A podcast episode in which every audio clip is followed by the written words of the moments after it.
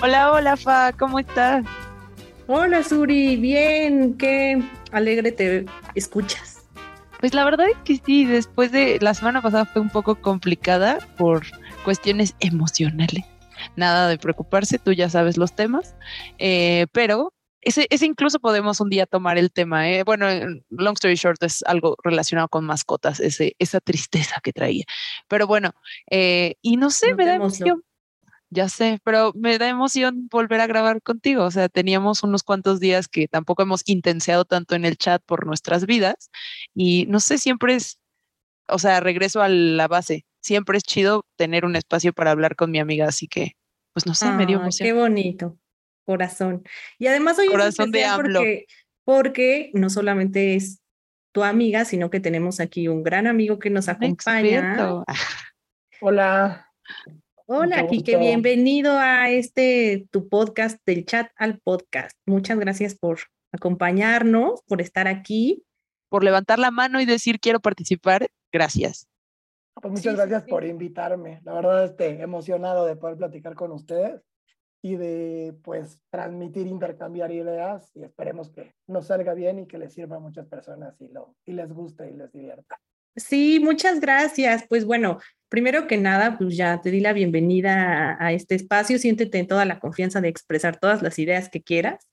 Este, y pues para quienes no lo conocen, Quique es mi amigo de hace muchísimos años, de mis mejores amigos. Este, es una excelente persona, de las personas más brillantes que yo conozco. La primera vez que tuve una interacción con él, me quedé con la boca abierta porque es un individuo que le gira demasiado la piedra y muy rápido, además. La ardilla, Fabiola, la ardilla. bueno, la ardilla, la ardilla, todo. no, no, ¿cómo crees? Me sonroja. Y pues además de esto, pues es un gran abogado, profesionista. Sé que uh, ya me han dicho como, ay, les echas muchas flores a tus invitados, pero es que en realidad se las merecen, de verdad.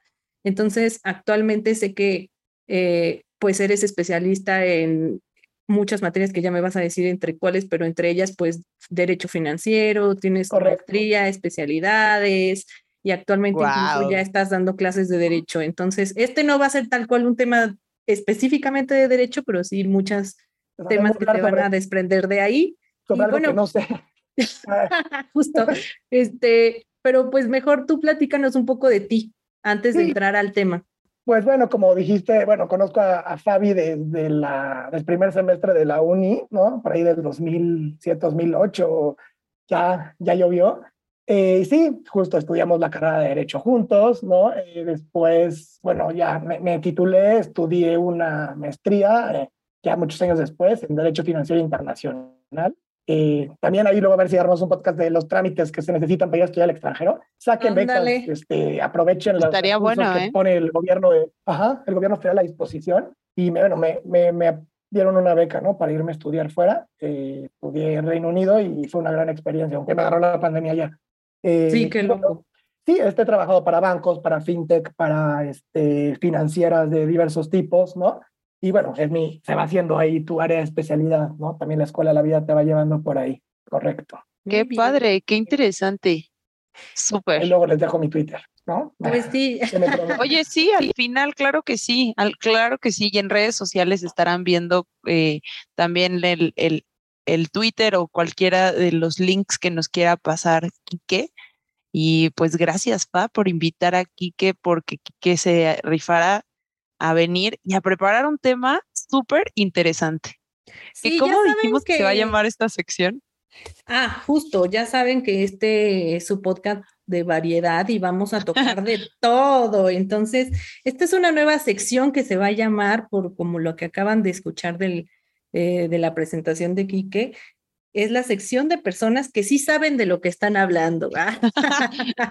Nosotras que normalmente nada más inventamos todo, pero ahora sí hay un experto en el tema. Bueno, sí, esta vez no te hagas el modesto. Obviamente, pues, pues como en todo, siempre va a haber más gente más especializada. Sé que específicamente este no es tu tema de especialidad, como si habláramos del sistema financiero, pero pues le sabes mucho, eso que ni qué te apasiona, te gusta por algo y también eso ahorita nos contarás por qué te interesó este tema para proponerlo, pero pues sí, muchas gracias y me encanta el nombre de la sección porque sí abre la puerta a muchas personas que tenemos en nuestro alrededor que tienen temas que definitivamente nosotras no eh, manejamos, no, no tenemos nada de experiencia y que está interesante también hablar de ellos. Y pues bueno, vamos a hablar hoy del tema de etiquetas políticas y me parece controversial, ya sé, controversial, interesante, o sea, voy a hacer un paréntesis chistoso del inicio de la de las etiquetas políticas, pero yo me acuerdo mucho, o sea, yo pienso en política y desde un inicio pienso en tu papá, Fabi.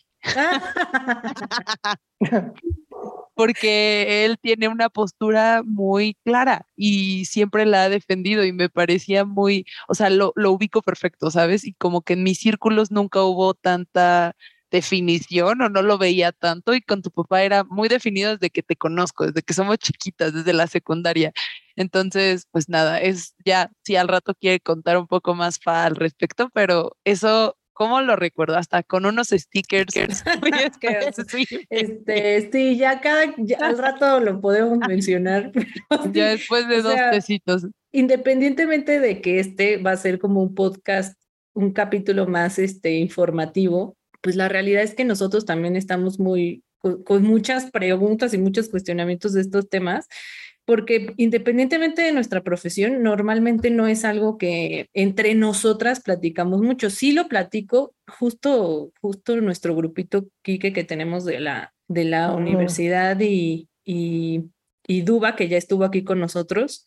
Eh, siempre se abren estos temas y estas eh, estos este, debates y, y posturas, pero, pero pues con Suri sí es algo que por regla general no, no platicamos mucho y la neta es que... tampoco es eh, ni de mi expertise de la materia, ni tengo mucha información al respecto, entonces pues muy feliz de que tú nos platiques de todo tu conocimiento, porque además sí es un tema pues bastante vigente en nuestro... E importante.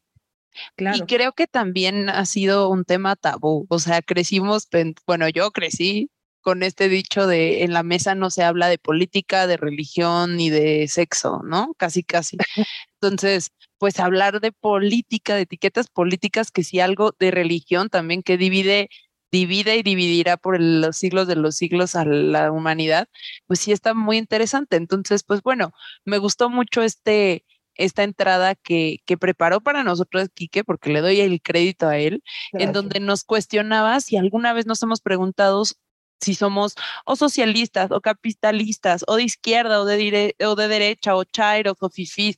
Neta que eso involucra un buen de cosas. Y sí, sí, sí, no lo hemos preguntado. Yo creo que tengo quizás una idea de dónde estoy o de dónde, creo que tengo más claro quizás de dónde no estoy que de dónde estoy. Eh, y creo que a mí en lo personal me estresa tanto la política que trato de evitar esos temas. O sea, sí me informo cuando son tiempos de, de votaciones, etcétera, pero y creo que me he informado más en los últimos años, porque antes ni de pedo. y, Sí, nada. Y, y, pues sí está súper interesante pensar y, y, y, platicar acerca de nuestras posturas, opiniones sobre estas ideologías. Pero cuéntanos, Quique, ¿por qué te interesó este tema a ti? Oigan, esperen, esperen. Antes de todo tengo que hacer una intervención y decir que este episodio es ajeno a cualquier partido político. Queda ah, prohibido el uso para fines distintos establecidos en el programa. por ciento, 0% informativo. Come frutas y verduras. Pero no. Pues me encanta. Adelante. Continúa. Pues, pues, y las opiniones expresadas en este, en este capítulo son responsabilidad de quien las emite. De quien las emite. no, nos deslindamos. No queremos evitar la violencia, nada. No, no, no. No, justo la idea es también no, no tomar una postura ni decirles en qué creer ni cómo comportarse políticamente, sino definir un poquito esos conceptos que mencionó Itsuri eh, ¿no? Eh, sobre qué es esto de ser de izquierda, de derecha o eh, liberal, conservador, ¿no? También se, se, utiliza. Y en México este nuevo término de división, que además entre dos conceptos que no tienen nada que ver, que uno es chayo y otro es y tal luego lo vamos a ver. pero bueno, sí, la idea es un poquito hablar acerca de estos términos, ¿no? Definirlos, reflexionar este, sobre cómo su significado se distorsiona al momento de que estos conceptos se ponen en práctica y cómo su aplicación pocas veces es absoluta, ¿no? Por eso quise también hablar de esto y me metía a, a, investigar, porque yo decía, bueno, eh, algunas personas me, me, decían, es que tú eres, este, ¿no? Chairo, eres, este, incluso me habían dicho, ¿no? Eres muy de derecha. Sí, muy... Ajá, y confunde luego esto con ciertas cosas de clases sociales que también no, no, sí están relacionadas, pero nada que ver con una filosofía, ¿no? Entonces dije, bueno, para poder hablar con autoridad, pues quiero un poquito, eh, pues investigar y saber qué es esto para poder decirle o etiquetar a una persona, ¿no? O sea, un poquito ir a la gramática, ¿no? Pero bueno, eh, en un primer approach es, es lógico que como personas busquemos por una necesidad cognitiva aglutinar una postura social cuyo significado exacto y alcances muchas veces desconocemos, ¿no? Eh, entonces, cuando les ponemos etiquetas o términos, pues que intentan definirlas plenamente, pero que obviamente en este intento de clasificar ideas y usar palabras, pues se nos escapan, ¿no? O sea, no podemos definir algo bajo una palabra como realmente quisiéramos, ¿no? A veces sentimos cosas o pensamos cosas y nos pasa que no podemos decirlo con, no encontré las palabras para decirlo. Bueno, pues en ciencias sociales así es, ¿no? O sea, en política, derecho, economía, pues no son ciencias exactas, entonces eh, no tienen consecuencias absolutas. Entonces, de esta manera, no se pueden recoger en fórmulas o ecuaciones eh, y están sujetas a elementos subjetivos, elementos humanos, y van a tener variables que tienden al infinito. Entonces, son natural e invariablemente, válgame la redundancia, falibles. Eh, les pongo el ejemplo que les pongo a mis alumnos y que seguramente recuerdas, Fabi, que veíamos en nuestras clases de primer semestre, ¿no? Ustedes pueden soltar un lápiz y dejarlo caer al suelo y de 100 millones de veces, 100 millones va a caer. O sea, es una ley, punto, no la puedes cambiar. Ley de la gravedad, ley natural.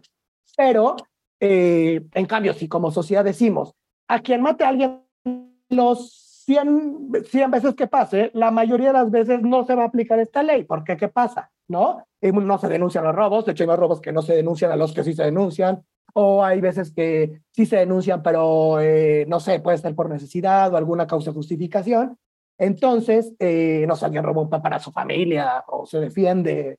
Entonces no se van a aplicar necesariamente, ¿no? Bueno, este, este preámbulo, ¿para qué? Pues para decir que en política pasa lo mismo, ¿no? O sea, entonces no se puede pretender aplicar un término que defina a una ideología o método para actuar frente a problemas sociales cuando estamos frente a situaciones llenas de variables al final. Sí, y, aquí quiero agregar, perdón por interrumpirte, que justo eh, yo me he dado cuenta ahora que salí de mi burbujita de, de personas que hablamos el mismo idioma, llámese mi círculo pequeño de personas que estudiaron derecho o ciencias políticas o bla, bla, bla, que mm, sí es importante hacer y aterrizar esta distinción de que hay situaciones que no pueden ser matemáticamente medibles, porque no todo el mundo tiene eso muy consciente. Por ejemplo, sobre todo eh, tipo Suri o mi pareja actual que son ingenieros, están muy acostumbrados a una línea de pensamiento que es uno más uno es dos y no hay de otra. Y hay veces que este pensamiento que tú ya llevas como integrado a tu ser, no te permite ver que hay situaciones sociales que nunca van a tener una, una respuesta igual. Entonces, pues, este es un claro ejemplo de que, pues, no todo es uno más uno, dos, y que, pues, tenemos que un poco abrir nuestra mente porque justo esos son como ciertos parámetros que nos van a permitir tener una mejor convivencia en este tipo de posturas, pero Sí, sí, sí, sí, estoy de acuerdo, porque creo que todo esto de lo que estamos hablando, ya que son ciencias que no son exactas, tienden mucho a la interpretación de cada individuo y a un conjunto de valores, costumbres, inclusive hasta religión o muchas otras cosas que van a, hacer diferente la conclusión y la percepción de cierto concepto, hasta de cierto grupo político para cada persona. Es, eh, creo que, que por ahí va, ¿no? Sí, exacto, no, totalmente, súper sujeto a la interpretación y súper sujeto a variables que pueden ir cambiando el concepto a lo largo del tiempo y en el momento, o en un determinado momento, en un determinado lugar, ¿no? Entonces, obviamente no, no hay una forma, si lo queremos ver desde este approach absoluto científico, pues vamos a fracasar, ¿no? Es, es imposible. Eh, pero bueno, eh, pasemos si quieren a definir algunos de esos conceptos de ideología política. ¿No? A ver. Sí, tiempo, tiempo, tiempo. Antes, ¿por qué, ¿por qué te interesó este tema? O sea, cuéntanos. Ah, justo. ¿Cómo llegaste al me late? O sea, entiendo que eh, tu especialidad ha sido más en finanzas, y, pero entiendo que las finanzas están muy relacionadas con la política incluso, pero ¿cuál fue tu, tu go, no sé, tu, tu, qué te movió para decir este tema entre tantos? Pues mira, eh, em, es un tema que a varios nos interesa, ¿no? Y, que está en boca de todos y seamos de la profesión que seamos, de la estrato social que seamos, donde estemos, pues se habla, ¿no? De estos temas, siempre en una elección política, ¿por quién vas a votar? O tú, ¿qué piensas? Luego, lo, lo ideal es hablarlo en situaciones concretas, ¿no? Suben, suben impuestos y, ay, el gobierno ya sube impuestos, subió la gasolina, ay, ¿no? Y entonces de cualquier cosa que nos, es algo que nos afecta a todos y por eso creo que cuando tenemos un diálogo es importante partir de ciertos conceptos, eh, al menos comunes, o sea, si no son absolutos porque no se puede, sí tratar de tener un consenso sobre qué es lo que, de qué estamos hablando, ¿no? Para, o sea, no estar de acuerdo y hablar de cosas diferentes y no perdernos en este laberinto de ideas. Entonces, un poquito creo en redes sociales y así yo también luego me engancho y comento, pues a veces me di cuenta, no sé de lo que estoy hablando o, ni, o cómo sé que lo que estoy diciendo es real, no quiero desinformar, no quiero desinformarme y quiero promover que las personas opinen de forma informada, ¿no? Entonces, pues, por ahí, sí, por ahí, correcto. Entonces, bueno, a ver, para ustedes, ¿qué significa, bueno, ser de izquierda o de derecha? A ver, eh, derecha fa y, e izquierda su, ¿qué me pueden decir? En sus palabras. pues mira, para mí, eh, siendo cero técnica, ya vamos a entrar a eso para que no sean exigentes con público. Son ideologías políticas que tienen que ver como una, en con una línea de pensamiento de la forma en la que se va a gobernar. Y hablando, por ejemplo, de la izquierda y de la derecha, yo lo entiendo como que Em, la izquierda tiende como a una protección mayor del individuo y como de aquellos sectores que son un poco desprotegidos, yo así lo entiendo, personas que eh, por sí solas no están en un plano de privilegio, normalmente como que esa es la bandera, y no siempre, pero como yo lo he entendido y visto en México, a veces tienden a ser como un poco más liberales y abiertos en ciertos temas, que sí ya entiendo que la derecha también ha alzado esa, la, esa bandera de liberalismo, pero bueno, así lo entiendo yo, y la derecha tiende más como a, perdón, me, me confundí, la izquierda es más hacia la comunidad. Correcto. Y la derecha es más hacia el individuo, como un tema más capitalista, más de privilegio, más de eh, eh, gobernar, como que tú target es la iniciativa privada y no tanto el pueblo, por así decirlo. Eso es lo que yo entiendo a grandes rasgos y son un poco más conservadores con ideales que tienen incluso en México, yo así lo he visto más hacia lo religioso, lo cuadrado, pero pues ya esos son otros aspectos. Sí, ah. totalmente. Derecha para mí siempre ha sido los tradicionalistas, conservadores, capitalistas y eh, izquierda, los más eh, revolucionarios, mm, bueno, originalmente era así, ¿no? Revolucionarios, eh, disruptivos, un poco más socialistas. y pues sí, eso es como, como originalmente entendería el concepto. Antes, que eso ya es otro tema, antes creo que estaba muchísimo más claro ver la diferencia entre eh, partidos de derecha e izquierda en México o política de derecha e izquierda en México, pero el día de hoy ya no lo veo, ya no lo veo, ya no les creo ni siquiera cuando pienso en izquierda o derecha, porque los de izquierda eh, son los que ex que estaban en derecha y ahora crearon un partido de izquierda y etcétera, ¿no? Y los de izquierda ahora son de derecha. Entonces, bueno, pero eh, lejos de otros, de, de, sin alejarme del tema, esa es como mi idea general de qué sería izquierda y qué serían derecha. Sí, pues digo, había más o menos, no va, por ahí los, de los casos. Eh, como dijeron, las izquierdas privilegian a, la colectividad, a la comunidad sobre el individuo, ¿no? Entonces optan por gobiernos poderosos e intervencionistas que aspiran a que haya una igualdad social y un bienestar generalizado a través de, sí, medidas públicas y de, y de cesión de ciertas, no quiero decir libertades, pero sí de ciertas facultades, ¿no? Eh, y la derecha, por su parte, privilegia al individuo, este, como bien dijeron, iniciativa privada, a una menor intervención del Estado eh, y el reconocimiento de jerarquías naturales e inevitables que ellos mencionan, ¿no? Algo así como que gane el mejor, ¿no? Eh, o recompensas basadas en resultados, ¿no? Eso sería un poquito a grandes rasgos. Pero en realidad es algo mucho más complicado y vamos a ver que las distinciones pues aportan muy poquito. Em, históricamente, eh, y bien, bueno, antes de, empezar, sí es como dice Suri, o sea, de pronto hay partidos que se dicen de izquierda y actúan más como con cuestiones que no van conforme a la filosofía que dictan y viceversa, ¿no? Y pasa mucho, pasa en muchos países y ahorita en México sí se están diluyendo estas diferencias. Además tenemos, eh, en general a nivel gobernanza, un chapulineo increíble, ¿no? O sea, personas que han estado en el PRI, luego en el PAN, luego en Morena, y no, óyeme, entonces no hay una cuestión ideológica realmente marcada, ¿no? Lo cual no necesariamente es malo si obedeciera un, una reflexión, ¿no? Una un cambio de opinión real, sino nada más obedece a otros intereses. Pero bueno, eh, históricamente estos términos surgen con las revoluciones eh, europeas post-renacentistas, especialmente en Francia. suena muy... No, en Francia en el siglo XVIII. ¿Se acuerdan del absolutismo y el siglo de las luces y todos estos ah, movimientos de eh, Montesquieu, de Rousseau que vieron en, en, historia en algún momento? Bueno, pues con estos momentos, ¿no? Eh, hay un historiador francés moderno que se llama Michel Peronet y tiene un libro que se titula Vocabulario básico de la Revolución Francesa, en donde explica el origen de los términos y cómo fueron evolucionando para referirse a cuestiones que pueden llegar a ser muy, muy distintas, ¿no? O sea, dentro de la definición de izquierda y de derecha, hay cuestiones que incluso se contraponen. En 1879, eh, bueno, estalla la Revolución Francesa, eh, que es sumamente importante, o sea, ya parece esto clase de primaria, bueno, pero es que si no se entiende todo a través de la historia, no se puede, no se puede entender nada, ¿no? Surgen los estados modernos, ¿no? Surgen estas revueltas contra los reyes opulentos que tenían mil castillos y todo el dinero concentrado y todas las facultades y decisiones concentradas.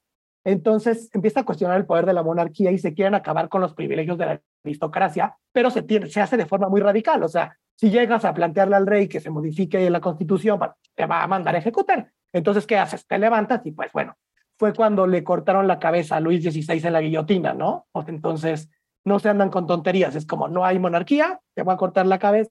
Entonces, un sistema político, varios representantes de los sectores sociales se reunieron en una asamblea, ¿no? Ahora, ¿qué vamos a hacer? Ya.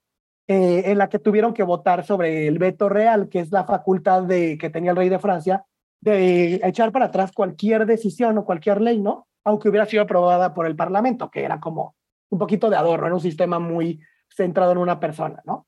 Entonces, durante esta votación, los nobles y el clero, que eran como las clases más ricas y partidarias de la monarquía, que querían conservar las cosas, ¿no? Como estaban y no les convenía cambiar el sistema, también de ahí conservadores, se situaron a la derecha del, del presidente de la Asamblea. O sea, literal fue una cuestión de izquierda a derecha muy literal. Física, fíjate, yo siempre me, me, pregunté cómo había salido ese nombre, no recuerdo cuando lo vimos en la escuela, pero literal fue de sentarse de un lado, unos de un lado y otros del otro. Así es, o sea, tiene toda la lógica, pero jamás, nunca me lo pregunté y nunca lo hubiera sabido. Pero está interesante, ¿no? El dato histórico, entonces, de ahí viene, así literal, o sea, se sentaron a la derecha los conservadores, entonces de derecha. Y los revolucionarios, contrarios al veto real, ¿no? Que buscaban cambios radicales, ¿no? Bien, de no lo definiste, ¿no? Como revolucionarios, como disruptivos, justo, ¿no? Eh, se sentaron a la izquierda. Entonces de ahí viene el origen, ¿no? Eh, entonces, bueno, ya en un contexto, esto fue evolucionando, ¿no? Ya en un contexto más filosófico y menos literal, pero Net me refiere que el término izquierda se utilizó por primera vez para referirse al republicanismo república, que republicanismo tiene que ver que el país, que la nación, que, los asuntos públicos sean eh, de interés de todos y motivo de todos y asunto de todos, eh, y al renacimiento de la democracia, ¿no? Esto se le llama, bueno, liberalismo clásico, y de ahí viene toda esta idea del poder del pueblo, ¿no?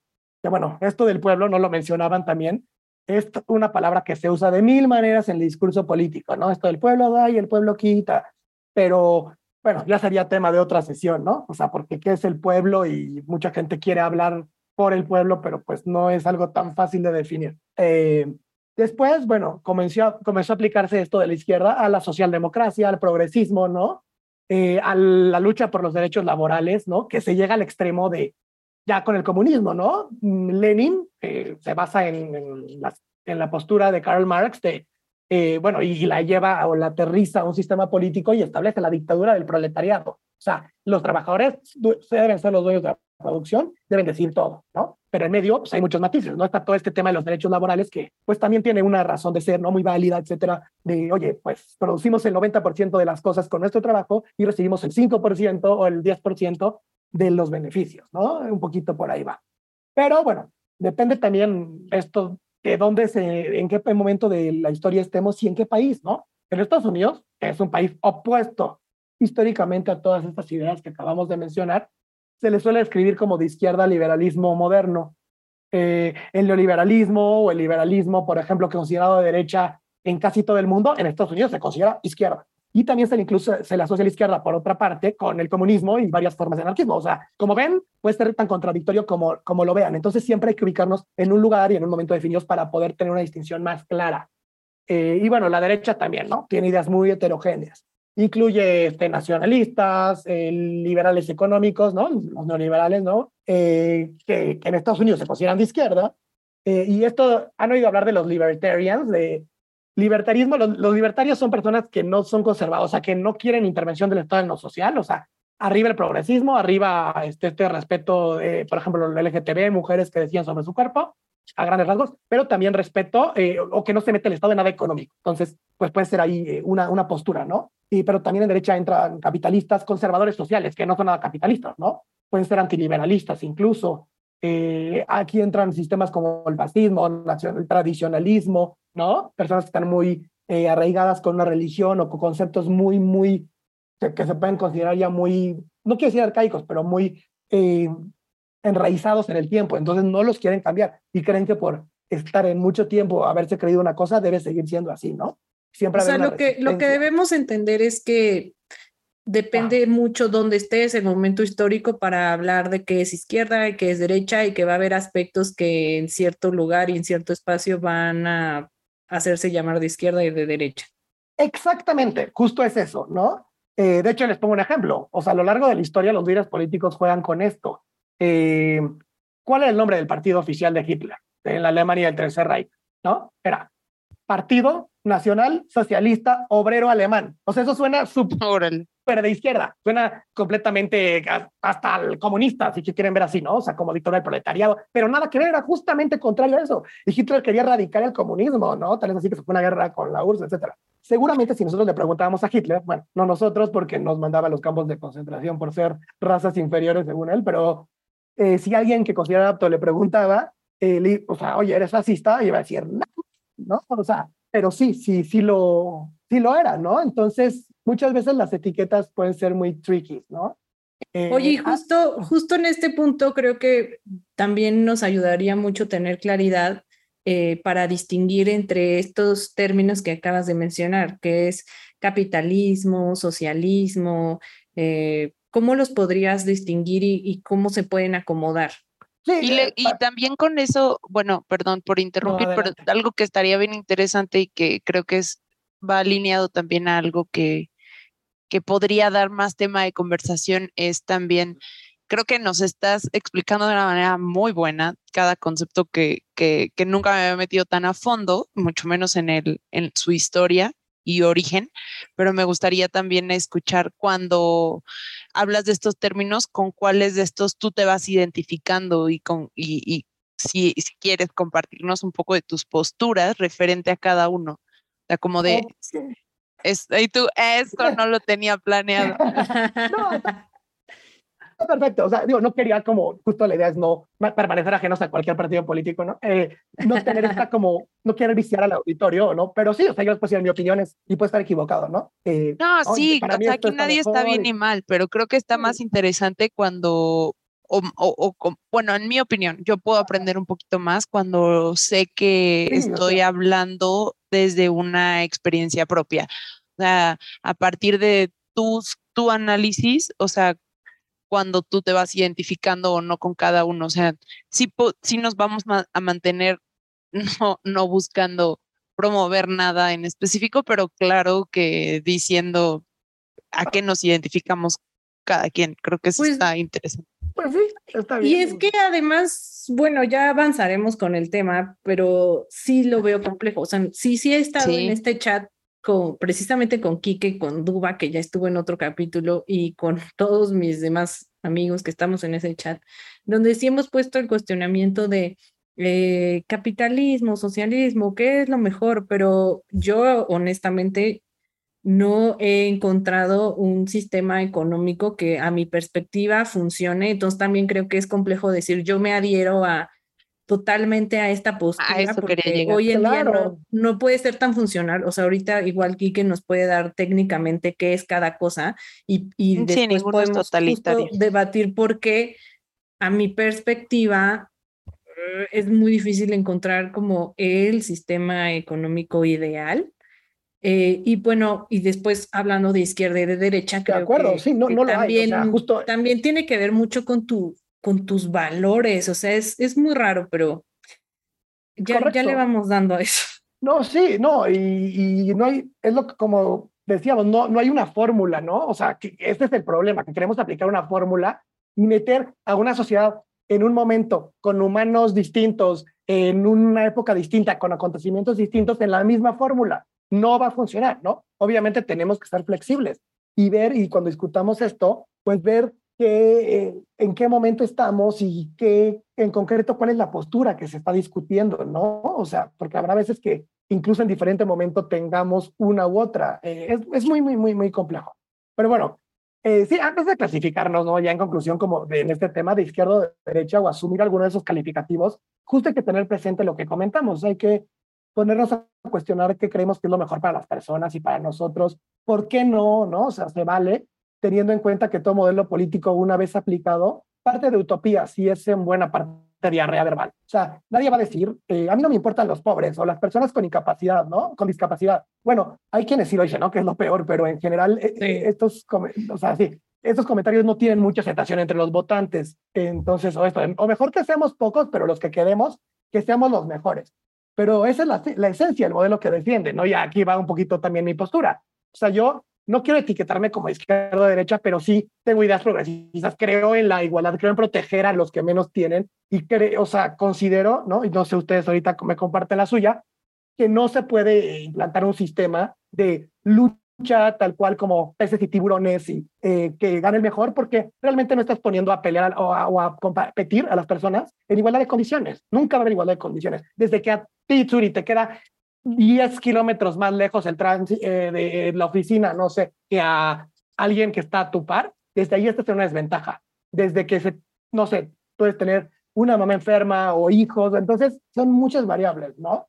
Entonces, quien diga, eh, bueno, esto así a, a rajatabla, ¿no? Eh, en una sociedad, además como la mexicana, súper desigual y con una gran mayoría explotada o oprimida, se va a volver tremendamente impopular, ¿no? Entonces, claro, que... es que creo que si partimos en, de una postura o una preferencia que, insisto, sin juzgar a quien la tiene, en la cual eh, se basa o uno de sus, de sus principales principios es la meritocracia y, y quien le eche más ganas y eh, al final no va a ser viable si en, en, aquellos casos en los que no todos partan del mismo punto, del mismo inicio, de las mismas bases. Mi punto es, pues que obviamente en un mundo en el que hay personas muy privilegiadas y quienes no tienen las mismas oportunidades, me parece tan irreal que pretendamos que todos partimos desde el mismo punto de inicio para llegar a la meta, pues no, hay quienes parten de kilómetros para atrás y quienes avanzaron mucho por simplemente el lugar donde nacieron. Entonces, pues me parece tan claro que, que no podemos simplemente basarnos en esos parámetros como tan irreales por lo que tú acabas de decir, aspectos de desigualdad, pero pues que desafortunadamente aparentemente no son tan claros para todos los miembros de la sociedad. Sí, porque ni siquiera todos tienen Correcto. acceso a la misma información. Y ni siquiera creo que ya cuando llegas a este punto de cuestionarte cosas tan que son muy importantes, no, no, no digo que no lo son, pero cuando ya te tomas el tiempo de poder desmenuzar así estos temas tan de nicho, que no deberían de serlo porque son algo que nos afecta a todo, es porque quizás tus otras necesidades básicas ya están cubiertas y te puedes dar el tiempo de cuestionar más porque sí. cuando no es cuando estás pues simplemente la verdad consumiendo lo que los medios te dan, lo que, lo que te dicen que debes de creer y elegir. Fíjate, acabas de, de justo citar a Marx, o sea, Marx dice un poquito esto, ¿no? El hombre se merece tener cubiertas estas necesidades eh, elementales para poder pensar, ¿no? Tiene ese derecho o esa, ese llamado a pensar. Y justo no se puede si estás corriendo por cosas que son urgentes y necesarias y entonces no te das el tiempo para, eh, cuestionarte más para, cosas. cuestionarte, correcto. Sí, y hay que eh, también saber que, bueno, el, el, comunismo y el capitalismo son utopías, ¿no? O sea, son eh, modelos que en un ideal, o sea, plantean un ideal o una situación con ciertas condiciones y que son perfectas y puede funcionar, ¿no? O sea, bajo esas condiciones perfectas. Pero, pues como vemos, en realidad no es así, ¿no? Eh, entonces, bueno, eh, parte, por ejemplo, el capitalismo, ¿no? Parte de la idea de que todos estamos en la misma línea de salida, en la misma situación, y al establecer que el que más se esfuerza merece más, ¿no? Lo cual suena lógico y válido, omite ver que quienes tienen, hay quienes tienen que esforzarse 10 veces más para lograr llegar a la misma línea de partida que de otros, ¿no? Que son los privilegiados o que corrieron con la suerte de nacer en el seno de una familia pudiente, sin ningún tipo de discapacidad y con un gobierno más próspero, ¿no? De entrada nosotros, si hubiéramos nacido en Noruega, tendríamos mucho más posibilidades de criar una familia, tener varios hijos y que no sufrir de carencias económicas, ¿no? Tal vez. Entonces, un sistema que cree que es posible esta meritocracia perfecta, ignorando las condiciones subyacentes, es inviable. Y más que ingenuo, es cruel querer tapar el sol con un dedo, ¿no? Entonces, pues no sé, me he topado y seguramente ustedes también con gente que dice, no, el capitalismo sí funciona, ¿no? Porque los mercados se ajustan a una libre oferta y demanda. Quien produzca el mejor objeto o servicio de intercambio al costo más competitivo será el que el sistema va a beneficiar y está bien. ¿De verdad? ¿Y qué pasa entonces con los rescates bancarios, por ejemplo? ¿No? Y nadie dice nada. Eh, o con estas personas, ¿no? Que con un tweet modifican los mercados de capitales. Ve Elon Musk o Bill Gates. Literalmente eh, pueden sacudir violentamente el valor de los mercados y los pueden manipular a su antojo, ¿no? Si ellos ponen un tweet que además, este, ¿qué pasó con Elon Musk? Que diga, no inviertan en Bitcoin porque se vienen tiempos inestables. Yo ya vendí toda mi participación, inmediatamente el Bitcoin baja. Y es cuando ellos aprovechan para comprar. Eh, una vez que compran barato, dicen lo contrario, ¿no? No, ya este, se estabilizó la situación y antiinflaciones tan altas, Bitcoin es la respuesta. Yo ya compré 26 mil, Bitcoin sube y vuelven a vender. Entonces sus fortunas se multimillonariplican, ¿no? Perdóname la palabra, pero... o sea, en una frase muy sencilla, ¿cómo defines el capitalismo? A ver, sí, vamos a eso. Eh, bueno, primero, eh, capitalismo. Eh, capitalismo bueno, 101, por favor. Sí, la RAE lo define como un sistema económico y social basado en la propiedad privada de los medios de producción en la importancia del capital como generador de riqueza y en la asignación de los recursos a través del mecanismo del mercado, ¿no? Que en español, más o menos, bueno, sería, eh, sí, o sea, un sistema en donde el Estado no meta la mano y que se regule solito, ¿no? Un poquito así. Y que quien pues ponga los medios de producción sea el que se beneficie de los mismos, ¿no? El problema es que no contempla herencias, no contempla todas estas situaciones que ya mencionamos. Y... O sea, el, en el capitalismo el Estado no regula ni interviene con el mercado digamos que los empresarios se ponen de acuerdo, lo que decías de Elon Musk, este, lo que decías de si queremos vender cosas de manera exorbitante a precios y, desmedidos, si alguien los quiere pagar, dense, no importa que eso altere el mercado y que el día de mañana las personas no puedan eh, acceder a, no sé, ciertos eh, productos, etcétera, el Estado no se mete, ustedes háganle como sea. Sí, y bueno, también hay que contemplar que cuando se definieron estos conceptos, seguramente no estaban pensando en un sistema de valores o de capitales tan inflado como el que tenemos, ¿no? Eran cuestiones mucho más primitivas o que no veían esta evolución. Pero sí, un capitalismo perfecto, como bien dices, Fab, es esto, eh, que, no, que el Estado no, no intervenga en nada, incluso que no existe el Estado. O sea, hay quienes son anarcocapitalistas que dicen que el Estado no debe existir. Oye, y los ejércitos, etcétera, pues las personas que sean más capaces van a poder defenderse con mejores ejércitos y van a ser las que dominen, ¿no? Un poco. Oye, ¿y tú crees que en el, en el, capitalismo se puede decir que gobiernan los grandes empresarios? Ellos toman las decisiones y definen el destino de un país. Pues es que, ¿qué pasa, no? Se va concentrando la propiedad. O sea, hay 10, no sé, 10 heladerías, ¿no? Y tú tienes una ventaja que, pues no sé, no necesariamente que hagas mejor helado, sino que tienes abajo de tu casa un pozo de agua. Entonces, pues produces helado más barato y puedes venderlo más barato. Tumbas a los demás, vas tumbando, vas tumbando, el mercado se va concentrando. Y entonces al rato dices, oye, heladería, te, heladería, quedan tres, ¿no? Una te voy a comprar, porque, pues si no, de todas formas te voy a ir ganando porque puedo vender más barato y si no, tengo ya la capacidad de vender abajo de mi costo. Entonces, sí, se van haciendo estos grandes empresarios que en un sistema de mercado ideal no deberían de existir, ¿no? ¿Por qué? Porque es una utopía, volvemos a lo mismo. Eh, pero en la realidad sí, así es. O sea, eh, y pasa un poco en el mundo, o sea, tienen una influencia y un poder enorme, ¿no? A nivel incluso político. Pueden... entiendo que, el, que el contrapeso que, que normalmente se menciona, pues es el socialismo, donde al contrario, el gobierno interviene casi casi al 100% a regular todo, pero tú, ¿cómo, cómo, ¿cómo defines esa parte de socialismo de manera más correcta? Sí, bueno, eh, es una corriente filosófica, política, social, económica y una ideología que abarca una gama de sistemas socioeconómicos que se caracterizan o que tienden a tener en común la propiedad social, o sea, social es comunitaria de los medios de producción y la autogestión de empresas por parte de los trabajadores. Un ejemplo bueno, eh, legal, social, del, del, socialismo podría ser las sociedades cooperativas. Ubican a Pato Pascual, a Boeing, ¿sí? O sea, estas empresas sí.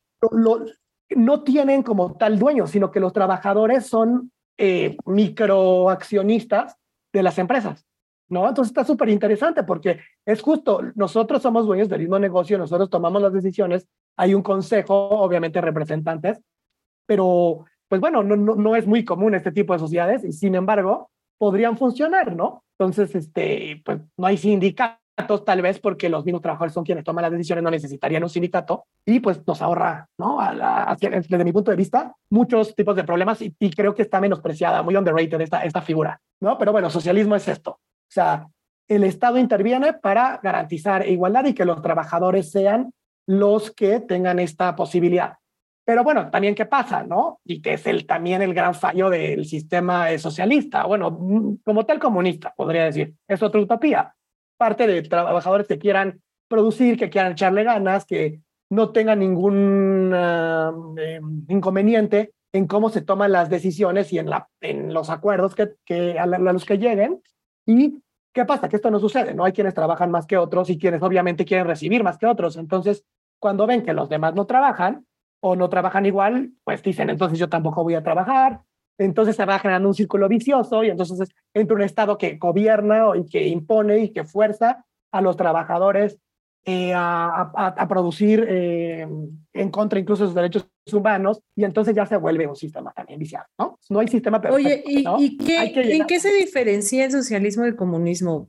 Porque ah, sí entiendo que en el comunismo, bueno, mejor dime. Sí, no te escucho. O sea, en el comunismo, este, se parte como de una idea de que todos tengamos como el mismo nivel de riqueza. Lo entiendo así a grosso modo, pero mejor explícame tú técnicamente en qué se diferencia. Sí, no, o sea, el, el comunismo es un concepto mucho más pequeño, o sea, más aterrizado del socialismo, ¿no? El socialismo va más como una filosofía de comunidad, de vamos a producir entre todos, a, a organizarnos entre todos, a, a que haya un sistema tributario de redistribución de la riqueza que caiga a los trabajadores comunismo ya es implantado en un país en un momento y sí, comunismo es literal, que todos ganen lo mismo, ni un peso más. Socialismo no necesariamente. Socialismo tiene que ver con un Estado protector. Por ejemplo, es lo que te iba a decir. Creo que la idea socialista, si fuera bien aplicada, tal vez podría ser un sistema económico que en un ideal utópico funcionaría, porque el Estado entra como precisamente una función protectora para regular y que todos recibamos lo que nos toca, que nadie se pase de la danza. Pero creo que el vicio de los sistemas socialistas que se han dado en el mundo, pues es que cuando centras demasiado el poder en, un, en, un, en una sola persona o en una se vuelven locos. Se vuelven locos de poder y se corrompen, entonces acaban siendo como muy opresivos, eh, sistemas de gobierno que acaban pues lejos de proteger y de cuidar que, que, que las instituciones no abusen, acaban abusando ellos de ese poder y sometiendo a la población a, a pues incluso limitaciones de sus derechos. Entonces, es un sistema que si fuera aplicado de la manera teórica, tal vez podría funcionar, pero como no se aplica y la gente se vuelve loca de poder, es pues una utopía. Sí, sí, es que siempre va a haber alguien que tome decisiones, ¿no? Y estas personas ya no están en una condición de igualdad por una cuestión natural. O sea, quien vamos a dividir el pan, quien reparte el pan, pues siempre se sirve con la cuchara más grande, ¿no? O tiende a, entonces, o tiende a ver las cosas un poquito, aunque no lo haga conscientemente, como a su favor. Entonces, no hay una, un, un sistema perfecto, ¿no? Hay que tener en cuenta esto, o sea, parten de, de utopías y Pero bueno, eh, sí, para dejar en claro también la distinción, el capitalismo, menos intervención del Estado, aunque también al haber esta mezcla hay dictaduras de derecha, ¿no? Y dictaduras con sistema capitalista, pero con un Estado concentrado y represor, ¿no? Y que cada vez a los pobres los margina más y solo beneficia a su oligarquía, ¿no? O sea, incluso sí, pasa tal vez un poquito con Rusia ahorita, ¿no? Y que hay gente, la gente cree que Rusia sigue siendo comunista o socialista y nada que ver, ¿no? Al contrario, es una, un capitalismo muy, muy a ultranza, ¿no? Entonces, pues sí, o sea, eh, no existe una definición que englobe a todos o un sistema perfectamente socialista ni perfectamente capitalista, no va a existir, ¿no? Eh, entonces ya, bueno, desde aquí tenemos limitaciones lingüísticas, ¿no? Y luego nos preguntamos por qué es tan difícil ponernos de acuerdo eh, si yo debato con una idea del significado de las palabras que es completamente diferente a la que tiene, por ejemplo, eh, Surio, tiene fa, fa, pues entonces igual estamos de acuerdo, pero no lo sabemos, ¿no? Y entonces debatimos sobre cuestiones diferentes o hablamos diferentes, pero pensamos lo mismo. No sé. Cómo sí, creo que aquí es uno de los grandes temas que se discuten a veces sobre la mesa, que es esta siempre postura y lucha de qué es lo que funciona y qué es lo que nos conviene. Porque creo que, sin señalar a nadie, que si tú eres en México específicamente un empresario que siempre que viene de una familia de empresarios que está en una posición económica alta, vas a defender al capitalismo de manera eterna con la finalidad de que eso se perpetúe. Y vas a tu familia siga prosperando y la riqueza y vas a encontrarle todas las bondades del mundo este y además pues vas a decir que el pobre es pobre porque quiere y que los ricos es porque se los se esfuerzan muchísimo. Entonces pues al final en un sistema capitalista no podemos dejar de ver que muchas veces el que nació rico eh, va a ser más rico y los pobres siempre van a ser más pobres o más pobres de lo que eran. Sé que esto es como muy tajante, pero pues eh, creo que mm, sí vale la pena ver que no te puedes estacionar simplemente en una línea de pensamiento que te convenga a ti para defender que eso es lo que debe prevalecer. Exactamente, justo eso. Y también, si eres de la, es como en un juego, si vas perdiendo, no en turista, quieres que el banco o distribuya igual. Y si vas ganando, pues no quieres que, que todo se vaya a partes iguales. Un poquito también eso. Los que están en condiciones privilegiadas quieren mantener el status quo, quieren conservarlo. Y quienes están abajo, obviamente, quieren eh, romper eso, ¿no? Y que las cosas sean, sean diferentes. Entonces, nunca va a haber de acuerdo, acuerdos.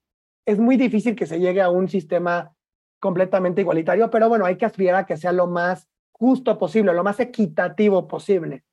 Sí, yo por ejemplo algo que, que sí veía como de lejos y sin mucha información y, hace poco lo comenté con ustedes fue pues estos países que dan un reflejo como de que sí su, su sistema económico sí funciona como Finlandia, Dinamarca, donde es un socialismo que, que funciona y alguno de ustedes me contestó algo que es muy cierto, sí, pero es una situación completamente diferente, o sea, es desde el territorio, las personas, la historia, las crisis, o sea, Latinoamérica tiene muchas aristas que se tienen que considerar.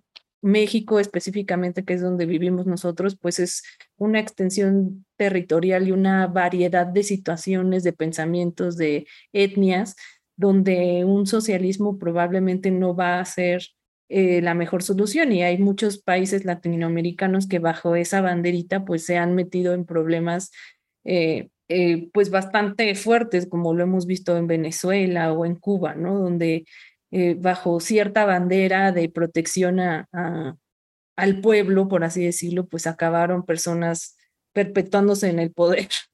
Que bueno, sí, o sea, no, totalmente. De acuerdo, pero te voy a decir, en el caso de Cuba, también, y de Venezuela, esos países tienen mucho que ver, que tienen un bloqueo comercial por, impuesto por Estados Unidos, ¿no? O sea, Estados Unidos, bueno, busca intervenir siempre buscando alinear a los países de Latinoamérica como si fueran su, yo sí lo veo, como si fueran parte de un accesorio suyo, y cuando los países, o sea, ellos defienden, ¿no? O vuelan con la bandera de la democracia, pero cuando tú, cuando el pueblo, vaya, o, tú, o el electorado, en un ejercicio democrático, elige un gobierno socialista que no se alinea con sus intereses, prefieren apoyar una dictadura militar con tal de que se alinee a sus intereses. Y empiezan, si no pueden hacerlo, no pueden derrocar, que lo han hecho, lo pasó en Chile, pasó en Nicaragua, pasó en Guatemala, que cuando no pueden derrocar al gobierno en turno, eh, pues, ¿qué van a hacer? Van a hacer sufrir a los gobiernos que estén, ¿no? Para que se les haga más difícil manejar ese país y para que la gente eh, reaccione, ¿no? Entonces, eh, tienen bloqueos comerciales. Estados Unidos no le compra nada, ni sus aliados, o busca que sus aliados no le compren nada a Venezuela, a Cuba. Entonces, obviamente, pues van a estar peor, no pueden exportar, ¿no? Muchas veces.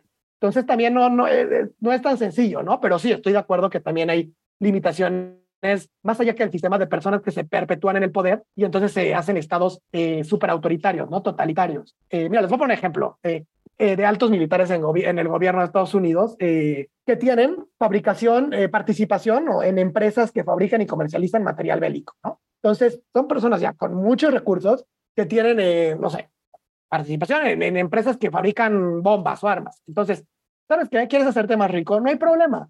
Compra acciones baratas, ahorita estamos en tiempos de paz, y vamos a iniciar una guerra, ¿no? O simplemente amenazamos con una, eh, los gobiernos al borde del conflicto, pues empiezan a comenzar a preguntar y pues, por, por, armas, ¿no? Yo, yo quiero armas, quiero prevenirme. Cuando las cosas llegan a su punto más crítico, venden las acciones de estas empresas, ¿no? Están muy caras, venden y venden caro. Y una vez que se llevan sus jugosos dividendos, o sin vender acciones incluso, o sea, hacen buen negocio, inician negociaciones de paz y ahora toca meter acciones en empresas de reconstrucción o en financieras que otorguen créditos a los países devastados pues, por la guerra para su reconstrucción, ¿no? Es un asco. Así se consolidó el poder de Estados Unidos en el mundo. O sea, sí, bueno, totalmente.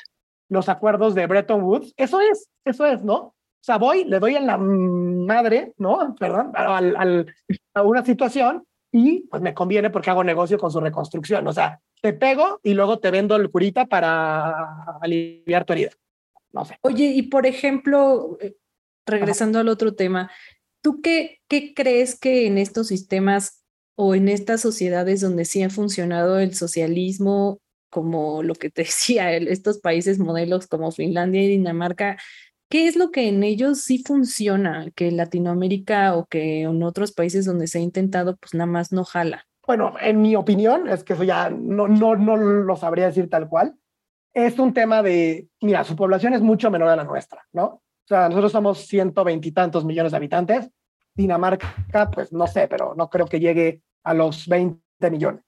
Eh, otro tema también es cultural, ¿no? Eh, bueno, yo no sé, y no quiero ser malinchista, pero eh, me contaba, ¿no? Una persona que estuvo viviendo en Suecia, que ahí las personas que van llegando tarde a su trabajo, eh, perdón, las que llegan muy temprano a su trabajo dejan el coche lo más atrás posible en la calle para que las que lleguen tarde pues no se les haga más tarde y puedan estacionarse adelante y puedan compensar ese tiempo.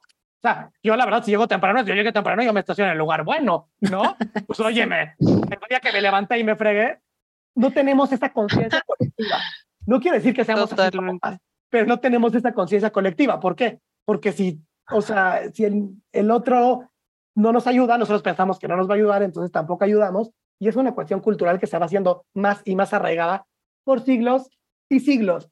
Entonces, eso aunado a mecanismos de transparencia, ¿no? Que también no, en México no, no, no aplican mucho y en esos países están muy desarrollados, pues hace que sí sean viables esos sistemas en países como los de allá, ¿no? En, por ejemplo, bueno, y que también esa, ese tema de, de cultura social, pues Correcto. viene de algún lado, ¿no? O sea, no sé, vaya, no es creada de manera espontánea, no, no, no lo alcanzo a ver en este instante, pero de dónde viene que, que como país, por ejemplo, los mexicanos siempre buscamos la salida fácil y en países como Finlandia, que nos contaba, de hecho, Lía, pues la gente sí, aunque no haya nada, nadie viendo, no se pasa el semáforo, ¿no? O sea, eso pues también tiene un origen histórico. Totalmente, ¿no? O sea, entonces es, es muy, muy complejo de determinar, ¿no? ¿Por qué sí funciona y por qué no? Pero ya vas identificando elementos en cada, en cada caso particular, ¿no? Y bueno, pues no. Oye, sé. pero antes de avanzar ya con, con nuestros últimos puntos,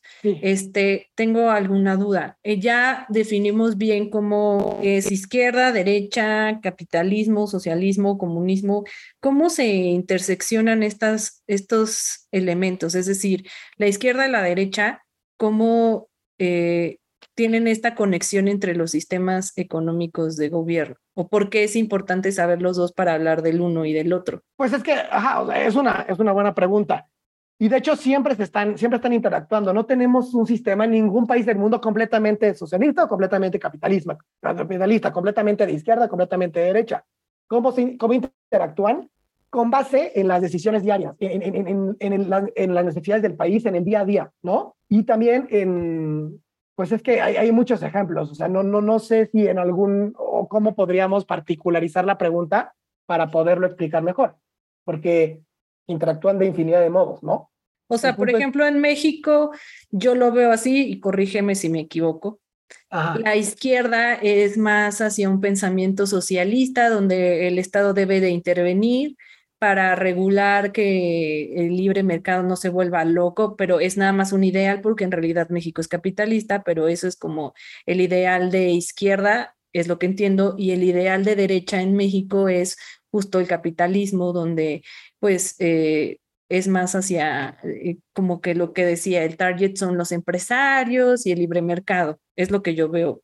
No, pero es, es correcto, o sea, son, son, son posturas también sesgadas por, por personas, ¿no? Entonces en México, en México de hecho no hay una, tampoco una derecha tan pronunciada. Siempre ha habido empresas eh, de producción estratégicas, ¿no? De ciertas cosas, lo cual a ellas personalmente me parecen muy bien, ¿no? O sea, hay, hay temas que sí puedes privatizar y bienvenida a la inversión y, la, la, y las empresas extranjeras, etcétera. Pero hay temas muy, muy, muy estratégicos como electricidad. En Francia lo acaban de nacionalizar, que no se pueden poner al 100% al servicio de los particulares. ¿Qué pasa? El día de mañana te queda mal tu proveedor y ya se te apaga México, ¿no? Ya no tienes cómo producir energías. Hay esos temas estratégicos, el gobierno los tiene que controlar para que no se deje desprotegida la población en un evento de crisis, ¿no? Que puede pasar, pero es menos probable. Si tú eres un inversionista privado, vas a decir, oye, ya, ya no tengo cómo surcir de electricidad, pues hazte bolas, ¿no? Te pago tu indemnización contractual y, ay, ¿no? O sea, lo que podemos entender es que además un montón de estas discusiones políticas que se dan eh, todo el tiempo y que están en redes, etcétera, Ajá. parten de un montón de falacias o de situaciones bien incorrectas, porque hay alguien que se, se, se, estaciona en una postura de yo soy de izquierda, maldito capitalismo, y yo y sí. los que dicen de derecha, pinches chairos, que es a lo que vamos a ir adelante. Sí. Y en realidad, pues están, yo creo que como que escupiendo para arriba, porque ninguna postura es absoluta, entonces estás no, ninguna. desde una trinchera que no defiende un idealismo puro, porque al final cada lado tiene del otro, o sea, sí, es lo que yo decía al principio, que, que no está tan definido, que los que eran de izquierda hoy ya son, están en la derecha y viceversa, y el partido que inicialmente era el, el súper claro ejemplo del, de la izquierda en México, hoy ya no lo es, ya es como todos los que eran de la derecha que se pasaron a izquierda y así consecutivamente. Y creo que lo es en todos lados. O sea, ahorita estamos hablando de política, pero sucede lo mismo para cualquier otra corriente o tema o ideología que queramos discutir. Eh, eh, está, nosotros, es muy ambiguo. Y nosotros mismos. Eh, Sí. Estamos en, en, plena contradicción. O sea, yo me puedo identificar o tú puedes identificarte de derecha y tal vez no lo eres, o de izquierda y, oye, resulta que ya me preguntan mi opinión de ciertas cosas en particular y opiné diferente. Ay, pues no soy tan de izquierda como pensaba, ¿no? O no soy tan de... Entonces, exactamente, es esto. O sea, antes de declararnos como socialistas o capitalistas, la idea mejor sería aclarar desde qué perspectiva o frente a qué situación, ¿no? Al no ser una ciencia absoluta, no podemos decir, soy de izquierda, soy de derecha, sí, salvo que seamos necios y, ¿no? A ver, si queremos tomar la decisión sabia, hay que ver ante qué supuesto estamos, qué monstruo tenemos enfrente, ¿no? Y cómo hay que encararlo. Eh, pero sí, bueno. Y hoy en día justo se dieron esos términos donde en esta lucha de redes sociales y un poquito con los slangs de nuestro gran presidente, acabaron siendo de un lado los chairos, que son los ahorita platicamos de eso como los representantes de la izquierda moderna, eh, sobre todo en redes, y los fifíes, que así les puso el peje, según yo entiendo, este, que son aquellos que siguen defendiendo en teoría el capitalismo, pero platícame cómo está eso, que es parte de las etiquetas políticas que íbamos a tocar en este programa, en este episodio. Sí, bueno, pasando este último round, justo, o sea, yo creo que estos términos, además, en el México de la cuarta transformación, ¿no? O sea, eh, se crea una dicotomía muy rara y que está muy de moda, ¿no? Y que es frecuentemente utilizada eh, de las formas más incomprendidas y más incongruentes, ¿no? ¿Eres chairo o eres fifi? O sea, a ver, qué es una cosa y qué es la otra. O sea, no, yo no había escuchado esto de Fifi hasta que, hasta hace pocos años. Y lo de Chairo, pues lo había escuchado antes, ¿no? Cuando estaba Lo, lo, de Fifi tengo que decir que es algo muy del pirurris. Ay, sí. pues no, puede es porque no nació antes del 1989, pero había un programa ahí que se, que se llamaba, uh, no recuerdo, pero era donde salía el ratón Crispin. ¿Qué? ¿De qué estás hablando? Marce, por favor, ayúdame, ella me va a entender. Ahí había un ¿Quién Marce? ¿Mi mamá o tu amiga? Las dos van a saber, las dos lo van a saber. Este, ahí había un señor que era el Pierrurris y según yo ese güey o sea, el Pierrurris sí lo topo por el ratón.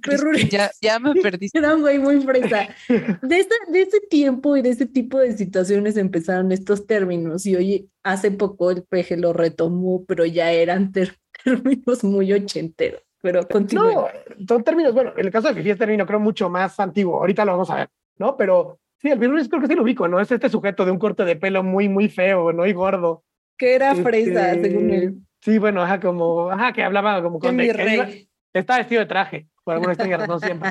sí. ¿no? Como si eso te hiciera, no sé, más fresa. Pero bueno, eh, sí, eh, estas palabras son distintas, pero no son ni siquiera opuestas, ¿no? O sea, a ver, a mí me han preguntado, ¿ver, Chairo? Yo, a ver, si creer que debe fomentarse la igualdad de oportunidades y un modelo que impulse una redistribución de la riqueza para apoyar a quienes más lo necesitan, pues sí soy Chairo, ¿no? Si soy una persona, oye, si eres una persona que defienda capa y espada todo lo que defiende el presidente, no, pues, pues no soy Chairo, ¿no? Eh, ¿Eres fifi? Si creer que es válido darme mis gustos, tener cosas bonitas y disfrutar de mi privilegio de pronto, pues es ser fifi, pues es hipócrita decir que no lo soy, ¿no? O no lo somos.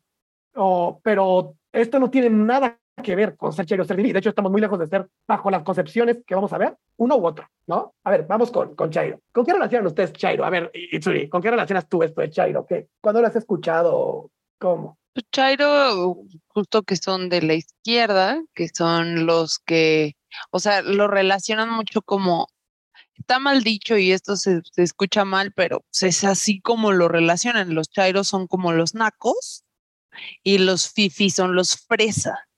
Entonces, pues sí, Chairo como lo, aquellos que están en contra de lo establecido, que están un poco más, eh, no sé, como, pues sí, en contra, de, no, no en contra, no necesariamente en contra del gobierno.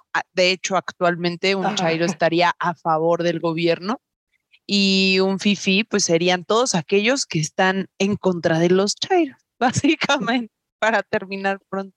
Pues sí, más o menos, digo, por, por ahí va, ¿no? Eh, así es como suena, ¿no? Chairo es el que apoya a Morena, al a Morena en concreto, al presidente y al gobierno en turno, porque cuando estaba Peña Nieto, Chairo era todo el que criticaba al, sistema y ahora es todo el que lo justifica. Entonces, ¿qué es, no? Eh, Chairo, a ver, la definición que puede encontrar, la más aceptable y fidedigna, fue eh, un análisis del Colmex, eh, así de subjetivo es esto, que dice que es cualquier persona que defiende a una ideología que generalmente, una ideología generalmente política, pero sin tener fundamentos solo para sentirse identificado con una corriente de opinión. O sea, tú puedes ser súper fresa, súper de derecha, súper capitalista conservador y ser chairo, ¿no? O sea, no, pero aquí en México... No lo sé. Se le inventaron durísimo esta definición. Bueno, eh, el Palmex ves que es esta escuela como muy, muy reconocida en temas sí, de filosofía, sí, de derecho internacional y bueno, eh, bueno, de relaciones internacionales, etcétera. Pero... Y yo me quedé así de, ¿qué es el Colmex? Es una escuela. Es el México, sí, para quien no sepa, porque además nos escuchan en otros países. El Colmex es el Colegio de México y es una universidad bastante reconocida, sobre todo en eh, carreras como economía, eh, finanzas, relaciones internacionales. Relaciones internacionales. Son, sí, sí, es una escuela buena y seria. Sí, no. Patrocínenos Colmex. No es el Instituto Fleming. este, pero bueno, eh, entonces es tan Chairo, el mayor morenista lover que lo ama sobre todas las cosas, incluyendo a su Dios y a su familia, como el tipo que le desea la muerte, ¿no? O sea, vaya, porque eso ya no tener fundamento y opinar desde lo más profundo de tu víscera. Eh, y bueno, vamos con, con Fifi, ¿no? Eh, según la Academia Mexicana de la Lengua, el vocablo fifi remita persona presumida y que se ocupa de seguir las modas. Entonces, o sea, arcaico, ¿no? O sea, un señor viejito, súper capitalista, súper conservador, no es fifi. O sea, eh, según dicha, según esta academia eh, mexicana de la lengua, también puede, fifi puede significar persona de gestos y modales amanerados, whatever that means, ¿no? y, y persona que manifiesta gustos propios de clase social acomodada. Esta última parte me da mucha risa, o sea, no es que sean personas de clase social acomodada o alta, sino que tienen gustos, pero el que no puedan dárselos no les quita los fifís. Ok. Ay, entonces, por Además, es todo una. ¿Qué tal si yo tengo, soy millonaria, hija de Slim, y soy y igual emito pronunciamientos en Twitter a, a favor de- del peje y en contra del capitalismo? Sí, se vuelve una- un revoltijo que ya no sabes ni qué. Eh, Pero entonces, por ejemplo, eh, Fabi, ¿te gusta viajar en primera clase? Digo, Este, pues ¿te sí. gustaría? Nunca me subí la a un avión. Sí. Eh, Turi, ¿te gustan las, las tiaras de diamante? No, Bueno, ¿te gustaría tener una, aunque sea para venderla? ¿no? para venderla no, a ver, dile, un avión, ¿te gustaría tener un avión? Sí. Entonces, bajo esta definición, pues casi todos somos fifís, ¿no? Porque tenemos gusto por lo que tienen las personas de clase social acomodada, ¿no? Pero bueno, este, se puede inferir como es un contexto aspiracionista, ¿no? O sea, estas personas que quieren, o sea, ser algo que no son o buscar tener cosas buenas o incluso materialista, ¿no? Eh, pero bueno, el que nos guste tener un buen estilo de vida no significa, no significa que lo aparentemos o que sugiramos ser millonarios, ¿no? Entonces yo puedo decir, a mí me encantan los Ferrari, pero pues no aparento tener uno, no pues le pongo un spoiler a mi, a mi Mazda y digo, ay, no, tengo un Ferrari, que ojalá no se enteren, ¿no? O sea, no. Le pones un, un sticker que diga Ferrari con sus caballitos. Y un filtro para que suene Una, y un frutzi en la llanta. Frutti en la llanta. Correcto. Dejas de ser lo menos. Entonces, Mira, yo, yo creo que, o sea, entiendo perfecto que podríamos tener ideas de izquierda, de derecha, capitalismo, socialismo, qué es lo mejor y alzar nuestra bandera, pero al final del día, eso, esas situaciones son, digamos que, conceptos históricos, que es lo que aprendimos en este podcast, que tienen una razón de ser y que son diferentes en cada momento de la historia y lugar. Pero ya este tipo de etiquetas modernas como Fifi, Chairo, no estoy de acuerdo, creo que nos separan como sociedad, creo que son estereotipos que nos dañan y que se basan en premisas falsas de situaciones que simplemente eh, son adjetivos de cierto modo negativos dependiendo del lado en el que esté. Peyorativos. Sí, y de un peyorativo. pensamiento que simplemente es atacarnos y dividirnos y yo soy de la banderita de no a este tipo de etiquetas y estereotipos que solamente nos dividen y nos ponen de un lado que nadie quiere estar, o sea, quien con un cerebro medianamente sano quiere estar de un lado intencionalmente así, ay, ya soy fifi, uy", o sí, sea, hay, es que, digo, hay gente como muy aspiracionista que, que, o sea, que siente que ya es de clase alta por, no sé, ganar X cantidad al mes y tener un hijo estudiando en el extranjero y pagándole su colegiatura, ¿no? Cuando realmente la, las personas que el, reg- que el gobierno cataloga como fifís, al menos lo ha dicho palabras del presidente, ¿no? Son aquellas que son 20 familias en México, ¿no? Que son, no sé, slim, si quieres, así.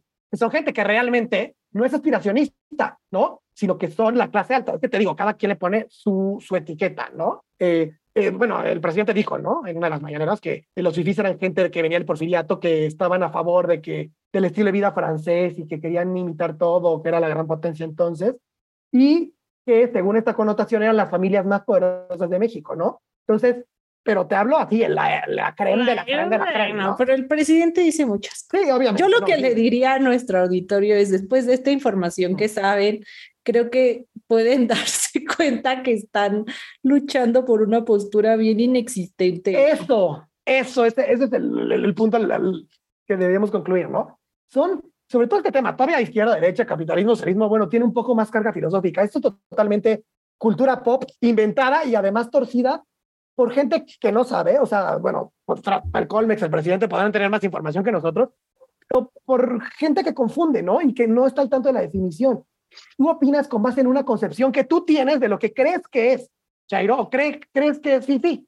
Y entonces Y creo que ambos, como dice Suri, se, se utilizan como un insulto hacia el otro y nada más Ah, totalmente. generan un mensaje de odio y cada vez como un tema más separado de, pues yo soy de ideales muy utópicos, pero pues de una sociedad en la que deberíamos de unirnos más, al menos en ideología, que estarnos separando. O sea, al final las crisis económicas y de gobierno nos afectan a todos, evidentemente mucho más, más a otros que, que a los más privilegiados, pero pues al final creo que la separación así de radical basada en mensajes de odio y no sé, crítica sin sustento no, no, no debería prevalecer. Sí, entonces digo, la próxima vez que nos digan, oye, ¿cómo puede ser tan chairo porque defiendes a las políticas de ese viejo asqueroso, analfabeta, incompetente, bla, bla, bla? Hay que recordarles que los chairos en todo caso son ellos. O que nos digan, eh, ¿cómo puede ser fifí porque, no sé, este, eres un hipócrita porque tienes eh, iPhone y ah, quieres ser socialista? Hay que recordarles que no, eso no, no tiene nada que ver con el concepto de fifí, ¿no? Un poquito. Entonces, este, pues sí, o sea. Oye, y para, para concluir y ir cerrándole, cerrando con el tema, eh, te voy a hacer unas preguntas. Ay, sí, que quería tu opinión. Y por último, pues ya te pediría tu conclusión para despedir. Una, ¿de qué manera crees que estas eh, posturas como de izquierda y derecha y, y capitalistas y socialistas vulneran los derechos humanos de las personas? Porque yo he visto como opiniones donde hay quien me dice, oye, es que un sistema socialista o un sistema capitalista eh, puede funcionar en aquellos casos en los que el gobierno hace bien su chamba. Vamos a poner un ejemplo, China, donde ha mejorado pues situaciones donde el gobierno tiene cierta injerencia, eh, bastante control, ha disminuido la inseguridad, ha crecido su economía, pero a costa de los derechos humanos. Entonces, eh, también esa misma pregunta va encaminada, por ejemplo, a los temas de izquierda y derecha, donde la derecha normalmente es muy conservadora y pues presiona situaciones como la igualdad, el feminismo, la equidad de género, eh, no son tan abiertos como a temas como en México hablando de, de la comunidad, son antiabortos, a todas esas cosas, ¿cómo, ¿cómo afectan estas posturas a los derechos humanos? Pues es que, digo, tanto así como que una postura ideológica, un modelo político, económico, afecte directamente a los derechos humanos, no, sino son, es el cómo lo ejerces eh, eh, cuando se puede afectar, ¿no? O sea, justo, o sea, puede, siendo socialistas, puedes afectar los derechos humanos. China es un claro ejemplo, ¿no? O digamos, con Cuba no pueden salir de la, de la isla, ¿no? Ahí afecta su libertad de tránsito, de entrada. Eh, China, bueno, pues aunque esté sí progresando y creciendo, y creo que va por buen camino, eh, también tiene muchos temas de, restricciones de información, ¿no? No pueden entrar a Internet, no pueden criticar abiertamente a, sus gobernantes. Entonces, en esa situación, libertad de expresión, ¿no? Eh, acceso a la información, pero también en sistemas capitalistas, bueno, pues cuando generas una pobreza tan, tan pronunciada, pues derecho a la alimentación, derecho a Internet, ¿no? Mucha gente cuenta, el, derecho a Internet está plasmado en la constitución de muchos países y sin embargo no es algo que se materialice. ¿Cuántas comunidades tan aisladas no tienen Internet, no? Tú, tú eres testigo, Fabi, ¿no? Te ha tocado, te ha tocado verlo. Eh, entonces, más que allá, allá del sistema, es una cuestión, o sea, no hay un sistema que diga, ¿sabes más los derechos humanos que otro, ¿no? O sea, yo creo que eh, habría que buscar siempre desde el sistema que fuera hacer excepciones. Si tu sistema te dice aquí no, no, no va conforme a este sistema eh, que, que, que, respetes este derecho, pues haces una excepción y dices, ok, no sé, temas súper ultraconservadores, ¿no? Que ya, no quiero hablar de aborto, etcétera, porque se contraponen derechos diferentes, así, pero sí de, bueno, eh, el pobre es pobre, ¿no? O sea, que, que pues no sé, al pobre, a los pobres no les den apoyos y que pues salgan de, de, de la pobreza como quieran y entonces, oye, ¿qué pasa con el derecho a nutrición de un bebé? Que, no sé, sus papás no tienen para darle lo elemental, ¿no? Lo vas a dejar morir. No vas a crear subsidios para que haya leche más barata, alimentos más baratos, cuestiones de evidente humanidad, ¿no? O sea, ¿qué, qué, qué vas a lograr? O nada más les vas a dar lo mínimo a tus trabajadores para que te sigan produciendo. ¿Y qué pasó con su derecho al esparcimiento, con esa sensibilidad a la felicidad ajena, ¿no? Eh, y bueno, del lado socialista, pues igual, ¿no? Eso de, bueno, no sé, pasaba mucho, sobre todo históricamente. Tú naciste para gimnasta, oye, yo no quiero ser gimnasta, ah, no, fuerte tiene que ser gimnasia. Entonces, ¿dónde quedó, no? Esta parte de respeto a la libertad de las personas. Hagan excepciones, por favor. O sea, y por entonces, ejemplo, ¿tú crees que en el caso de China el fin justifica los medios? O sea, No, como gobierno te di un país con mayor seguridad, una mejor economía, ya no eres tan pobre, tu persona que vivías en la miseria, pero a costa de tus derechos humanos, ¿lo Yo vale? pienso que en ningún caso el fin va a justificar los medios, ni en China, y tampoco, por ejemplo, en Estados Unidos, de que, oye, no va a haber Universal Healthcare o no va a haber sí, hospitales públicos, ¿no? Ahí tampoco. O sea, oye, no, pero pues es que es el sistema, como se, o sea, los, tú- te tiene que haber trabajos que te den para pagar tu. No, no pasa. Entonces, ni ahí ni en China, ¿no? En ningún lado de eso. Yo pienso que Literal, ni aquí ni en China. Literalmente. ni aquí, ni en Estados Unidos, ni en ningún lado. O sea, un no puedes justificar, justo es eso, le acabas de dar al, al, al clavo, una violación a derechos humanos o un daño a alguien por seguir un sistema, ¿no? Porque es que esa es la fórmula. Entonces, a huevo te tengo que meter la fórmula y entonces, este, si no entras a la fórmula, bueno, pues vas a sufrir las consecuencias. No, las fórmulas no son absolutas. Y ya sé, ya sé que nos extendimos muchísimo en este capítulo que va a dar, va a dar para más, pero necesito hacer esta pregunta porque me carcome el alma. Eh, justo creo que estamos a veces como sociedad tan hartos de algunas situaciones que estamos dispuestos a renunciar a un montón de cosas con tal de que el gobierno nos dé soluciones, como soluciones económicas, soluciones en seguridad sobre todo. Y en eso llega aquí Nayib Bukele a decir, me paso por el arco del triunfo todos los derechos humanos con tal de darte seguridad. Híjole, de manera, de manera muy breve, ¿qué opinas de eso? Verde, Bueno. este, este tema está bien interesante, bien interesante. Soy eh, bueno. neófita del tema, solo lo que veo en redes sociales, no me he puesto a investigar más, así que me interesa saber qué Porque piensa todos alguien los que- días tengo una discusión acalorada con cierta persona que me va a escuchar respecto de que ese es el modelo, esa es la solución. Y yo, no, no, ¿Con está quién? llevándose los Ya, queremos nombres. humanos. Empieza con F y termina con Nando. Ando. ya. Ya sabía, ya sabía. Pues mira, eso es complicado, ¿no? El caso de Salvador. Pero, eh, bueno, es, está, o sea, tú, tú velo en el electorado y, bueno, no sé, siempre van a decir que las encuestas están viciosas, etcétera, pero tiene una aprobación muy alta, Nayib Bukele. Tenían un, un problema grave con los pandilleros, ¿no? Inicialmente, también él, él negoció con pandilleros y también ahorita, eh, pues bueno, luego, o sea, te- tienen condiciones este, penitenciarias muy, muy, muy inhumanas, ¿no? Tengo un amigo que es periodista y me, compartió su investigación de esto y artículos de ya de Washington Post esto que luego están medio, pues también sesgados, pero och- imagínate 80 personas en una celda del tamaño, no sé, 150 metros cuadrados, no menos, ¿no? O sea, en, no sé, un cuarto tal vez el triple de lo que puede ser un cuarto normal, pero son 80 personas y dos excusados, 80, o sea, entonces eh, está, eh, era necesario hacer lo que hizo y durante cuánto tiempo es necesario mantener la medida, ok, ok, tal vez era necesario, la, la situación estaba fuera de control, eh, las pandillas estaban matando a no sé cuántas personas por día, ¿no? Y está bien, o sea, está bien, decidieron hacer este estado de sitio y seguramente metieron a muchos inocentes a la cárcel, ¿no? Porque entre las medidas pues se van, ¿no? O sea, se te van varios. Y que ni siquiera hay juicios. Es como cuando separas los frijoles, ¿no? Se te van varios que sí están malos a los buenos y viceversa, ¿no? Entonces, Gran referencia. eh, sí, ¿no?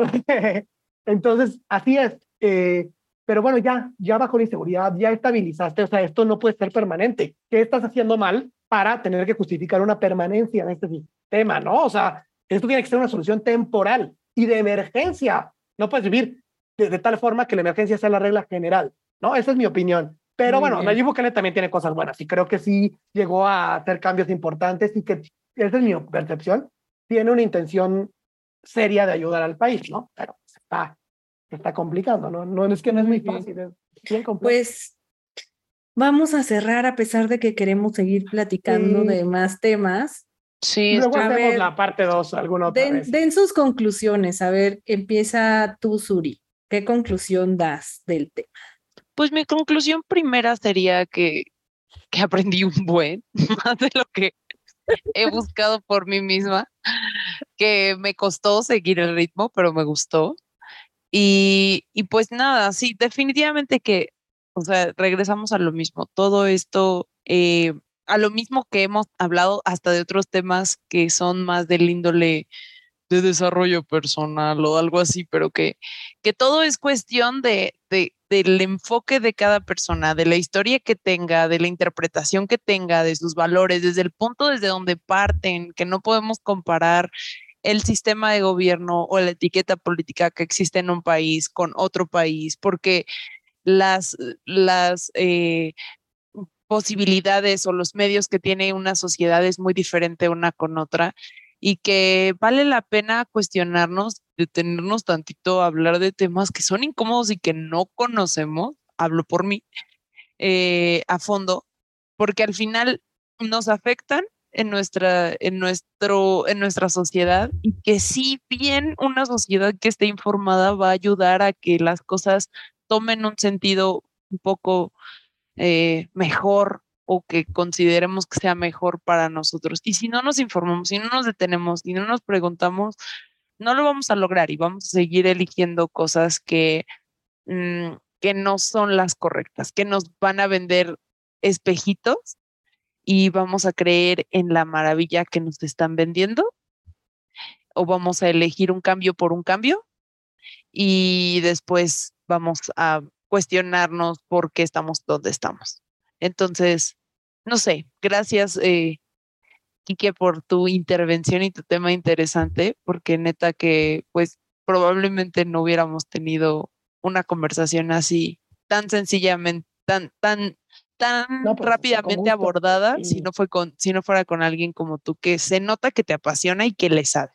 No, pues gracias, este, digo, me falta muchísimo y me equivoco mucho, creo que es un tema que da para más eh, y ojalá, bueno, tal vez si también tiene buen rating el podcast, podamos hacer una parte dos en algún momento ya más Ay, no. Independientemente del rating, yo creo que también vale la pena que invitemos a, así como una mesa de debate para, para que y yo estábamos así con los ojitos en espiral, pero pues otra vez hacemos otra sesión donde este, invitemos más gente también para que se arme acá una postura, pues tal vez un, un, debate de una postura específica, pero independientemente del rating, que vas a ver que va a ser mucho, obviamente habrá muchas más partes de estos temas para ti. Pero lo hacemos en un viernes donde ya saquemos la chelita y platiquemos más entonados, o sea, más relajados, porque han de saber que hoy es martes y que, bueno, no podemos. Bueno, sí podemos, pero pero es más complicado y siento que hay temas que fluyen mejor cuando ya estás un poco más relajado. no, estoy de acuerdo, ¿eh? Quique, tu conclusión. Bueno, eh, mi conclusión es respondiendo a estas preguntas, ¿no? No hay que casarnos con una etiqueta. Eh, si nos dicen, ¿eres de izquierda o derecha? A ver, hay que plantearnos en qué, respecto a qué medida, ¿no? Eh, es diferente que así te preguntan, ¿Crees que la política de la administración de Nayib Bukele en relación con el tratamiento penitenciario ha sido buena? Bueno, incluso aquí hay matices, pero ya puedes responder una cuestión concreta, ¿no? Y no, sobre todo no hay que, sobre texto de buscar identidad y de creer en una fórmula, eh, tomar decisiones que no son las más sensatas, ¿no? Siempre, si les hacen preguntas dicotómicas, mándenlos a pedir chayotes. Recuerden que nada es blanco-negro, ¿no? O sea, que hay mucho más allá de las posturas o términos que nos rigen y que limitan nuestra creatividad e inteligencia para generar o apoyar propuestas y puntos de vista. Y que también las apariencias engañan. Y pues hay que informarnos, ¿no? Es, es nuestra obligación. Entonces el conocimiento libera y le da sentido a nuestra existencia. y es poder. Qué bello pensar. No, pero sí, de acuerdo al 100%. Entonces, ¿Pero faltan tus conclusiones, Fabi, también? Sí, sí, pues mi conclusión es básicamente la misma. Fabi se iba, lo mismo que dijo ella por dos. Repito.